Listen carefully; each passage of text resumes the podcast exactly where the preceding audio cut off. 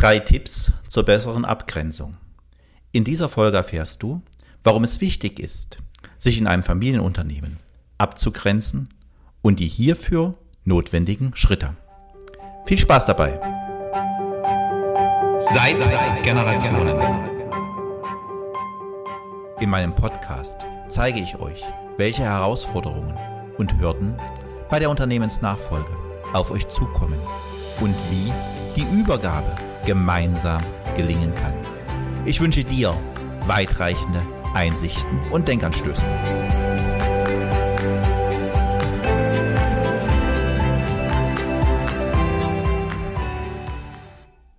Hallo, mein Name ist Holger Langer. Ich unterstütze Familienunternehmen als Mentor und Coach in der Unternehmensnachfolge. Die drei Schritte zur besseren Abgrenzung in einem Familienunternehmen. Warum überhaupt Abgrenzung? Und was ist Abgrenzung? Abgrenzung ist ein notwendiger Schritt zum Selbstschutz. Ansonsten läufst du immer wieder in eine Fremdbestimmung hinein. Weil, wenn du nicht weißt, wo deine Grenzen liegen, wer soll es dann? Und wenn du es nicht weißt, sind andere für dich da, die dir erzählen, wie du zu sein hast, was du zu machen hast.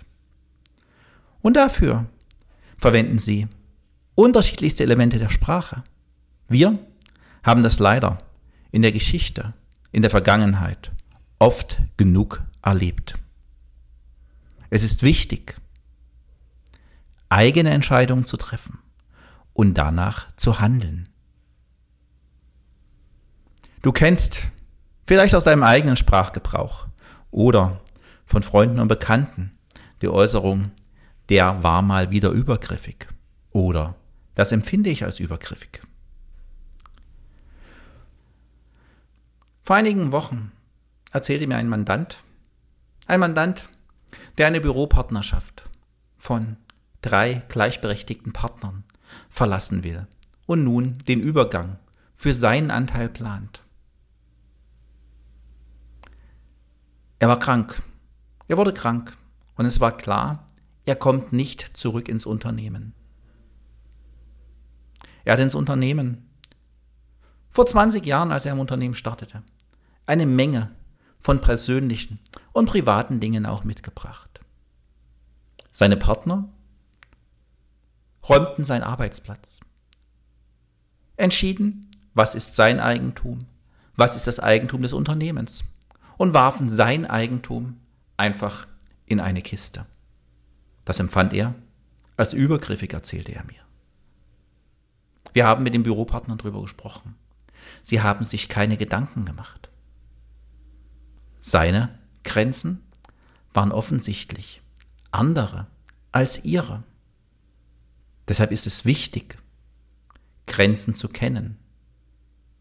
Diese Grenzen auch in Alltagssituationen klar für sich aufzuzeigen. Weil in Extremsituationen ist oftmals nicht die Luft dafür da. Und in Extremsituationen sind sie umso wichtiger, um sich selbst zu schützen. Warum setzen sich Menschen über Grenzen hinweg?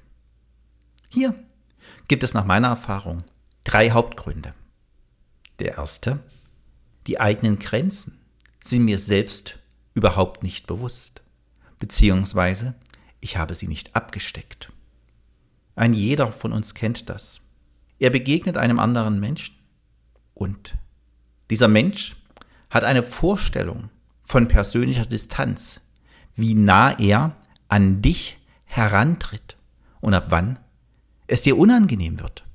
Dies ist ein Beispiel für Abgrenzung, für Distanz. Woher soll der andere wissen, was dein Distanzspielraum ist? Die zweite Möglichkeit ist, du kennst deine Grenzen, hast sie aber nicht artikuliert. Woher soll der andere dann deine Grenzen kennen? Die dritte Möglichkeit ist natürlich auch, es gibt Menschen, die Grenzen einfach ignorieren. Ob und wie du dich zukünftig mit diesen Menschen auseinandersetzen willst, musst du für dich ganz individuell entscheiden. Jeder von uns hat ein Selbstbild. Und von jedem haben wir auf ihn bezogen ein Fremdbild. Auch daraus ergeben sich Grenzen, die wir glauben, wenn sie der andere nicht klar artikuliert hat. Das Selbstbild ist oft ein Spiegel unseres Selbstbewusstseins. Unser Selbstbewusstsein erwächst aus unserem Selbstvertrauen. Hier haben wir alle ein klein oder größeres Bündel aus unserer Kindheit zu tragen, weil das, was wir in unserer Kindheit erfahren haben, prägt grundlegend unser Selbstvertrauen und damit unser Selbstbewusstsein. Aber dies ist kein Schicksal, das wir nicht ändern können. Jeder von uns kann jedem Tag an seinem persönlichen Selbstvertrauen arbeiten und so sein inneres Kind annehmen und stärken. Wichtig ist, die eigenen Grenzen auch für sich zu kennen. Denn nur wenn ich die eigenen Grenzen kenne, kann ich auch wirklich bei mir bleiben, wenn ich mit anderen zusammen bin und lasse mich nicht von anderen so schnell beeinflussen oder gar manipulieren. Wie kommst du am besten zu deinen persönlichen Grenzen, zu deiner Abgrenzung? Hier kommt nun der erste der drei Tipps aus diesem Podcast. Beschäftige dich mit deinen Werten. Hierzu gibt es unterschiedlichste Modelle, Lernbeispiele und Werkzeuge. Werte sind vor allem in unserer Zeit die Grundlage für jedes Handeln. Mache sie auch zur Grundlage deines Handelns. Schreibe deine Werte auf und leite daraus deine eigenen Grenzen ab. Im Handeln und im Umgang. Aber kommuniziere diese auch in Worten ganz klar nach außen. Zeige sie aber vor allem in deinem Taten. Du kannst Grenzen nur einfordern, wenn du sie klar kennst und aussprichst. Im Coaching eines Mandanten vor einigen Wochen erklärte er mir, Holger, die Mitarbeiter kommen ständig bei mir ins Büro, egal ob die Tür auf oder zu ist. Ich habe regelmäßig internationale Videokonferenzen und dann stehen auf einmal drei, vier, fünf Leute vor mir. Und ich kann mich nicht konzentrieren. Ich kann sie aber auch nicht bedienen. Ich sage, wissen Sie denn, dass wenn deine Tür zu ist, die Tür tatsächlich für alle zu ist? Er sagte mir, so klar hätte er das noch nicht formuliert. Wir haben uns darauf geeinigt, dass er zukünftig ein Schild an die Tür macht. Da steht drauf, bin gerade in einer Videokonferenz, wende dich bitte bei Fragen an Mitarbeiter so und so. Seitdem scheint es zu funktionieren. Wichtig ist es auch, unsere Muster zu erkennen, die unsere Grenzen erzeugen oder unsere geglaubten Grenzen. Wer kennt nicht solche Sätze aus seiner persönlichen Kindheit? Oder wenn Freunde und Bekannte mit ihren Kindern sprechen. Mama ist traurig, wenn du das machst. Kennst du diesen Satz? Oder etwas wütender. Du treibst mich in den Wahnsinn. Was macht das mit einem Kind? Was hat das mit uns gemacht? Das Kind erhält ein Gefühl zu versagen. Bei uns bleibt, wir haben als Kind versagt. Daraus erwächst Scham, Anpassung, Schuld oder auch Rebellion. Jeder von uns hat bestimmte Schuldgefühle in sich, die er aus seiner Geschichte, aus seiner persönlichen Geschichte mitbringt. Wichtig ist, diese Schuldgefühle bewusst zu machen, an die Oberfläche zu holen und aus der Schuld in die Verantwortung zu gehen. Wie schon das Wort sagt, ich finde Antworten dafür. Die Vergangenheit kann ich nicht verändern, aber ich kann heute neu handeln, um Verantwortung für mein Tun, für mein Tun heute, für die Zukunft zu übernehmen. Erkenne die Modelle, die aus deiner Kindheit kommen und übernimm heute Verantwortung für all das, was du tust. Oftmals erlebe ich bei übernehmenden Kindern, dass diese immer noch den Wünschen und Erwartungen ihrer Eltern genügen wollen. Dass immer noch ein Teil in ihnen um die Anerkennung ihrer Eltern kämpft. Kann so ein selbstbestimmtes Leben funktionieren? Ich glaube, die Frage kannst du dir selbst beantworten. Da sind die kleinen Männchen auf der Schulter oder am Kopf, weiß nicht, wo deine sind. Ich muss doch meinen Eltern etwas zurückgeben. Mutter hat doch so viel für mich getan. Natürlich haben all unsere Mütter viel für uns getan. Aber sie haben es aus Liebe herausgetan und nicht, weil sie erwarten, dass sie von uns etwas zurückerhalten. Oder mein Vater oder meine Mutter hat auch das Unternehmen aufgebaut. Jetzt muss ich doch diesem etwas zurückgeben. Sind das wirklich deine Wünsche, deine Lebensvorstellungen? Oder versuchst du die Wünsche, die geglaubten Wünsche deiner Eltern zu erfüllen? Und hier kommt mein zweiter Tipp in diesem Podcast. Man könnte es auch als Lernaufgabe bezeichnen. Zwischen einem Reiz und einer Reaktion gibt es einen winzigen Moment. Du kannst entscheiden, wie groß dieser Moment bei dir ist. Das ist eine Übungssache. Bei den meisten kommt ein Reiz und flutsch kommt die Reaktion.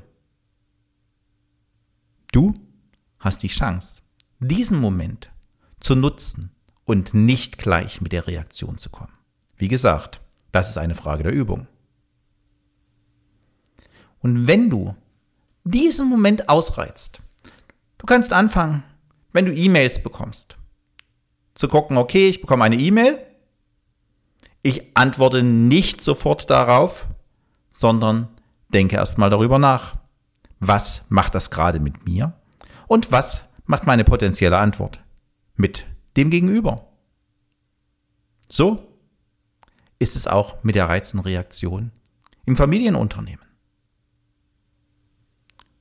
Überlege dir, wenn du auf einen Reiz reagierst, reagierst du als Sohn oder Tochter, beziehungsweise als Mutter oder Vater?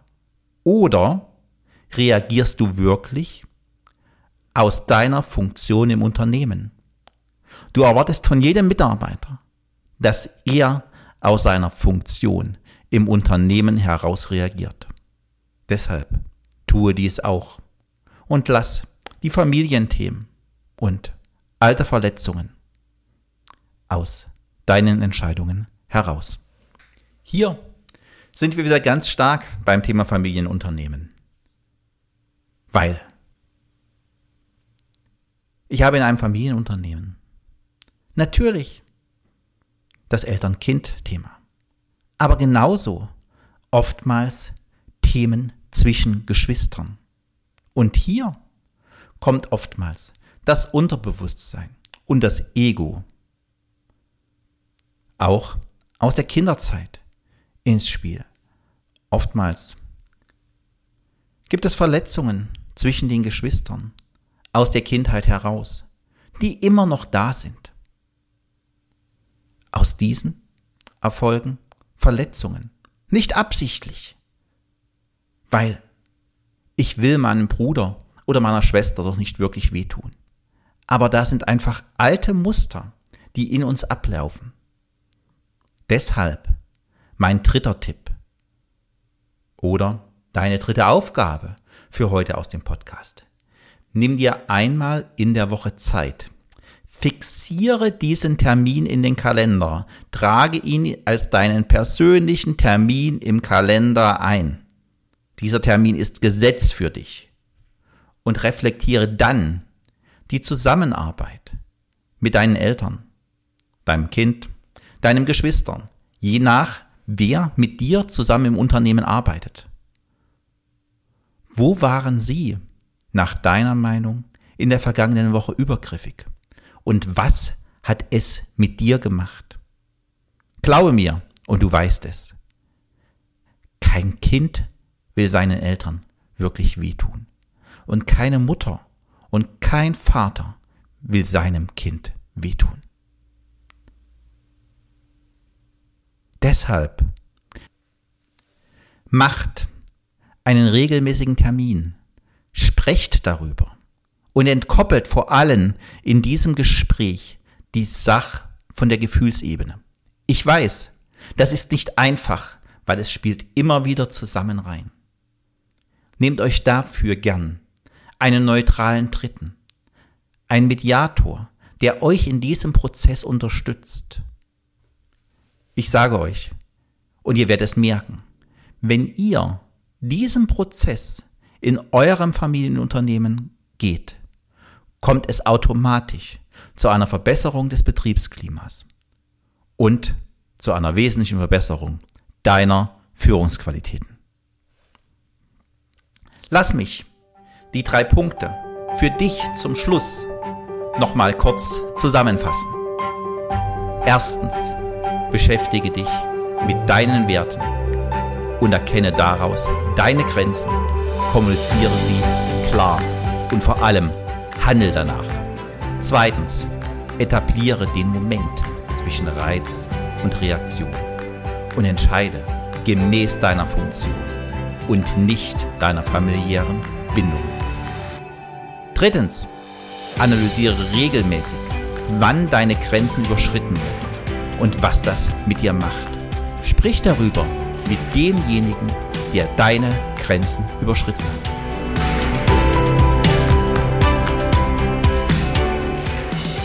Das waren meine drei Tipps zur besseren Abgrenzung. Ich würde dir empfehlen, alle drei Punkte in die Umsetzung zu bringen. Jedoch ist jede Unternehmensnachfolge ein individueller Prozess, der genau zu dir und deinem Unternehmen passen muss. Wenn dich die Episode zum Nachdenken gebracht hat und du jemanden genau hierfür benötigst, schreibe mir gern eine E-Mail. Die Adresse findest du in der Podcast-Beschreibung. Hast du Freunde und Bekannte in einer ähnlichen Situation? Empfehle ihnen gern meinen Podcast weiter. Vielen Dank fürs Zuhören und bis zum nächsten Mal. Dein Unternehmensmentor und Coach Holger Langer.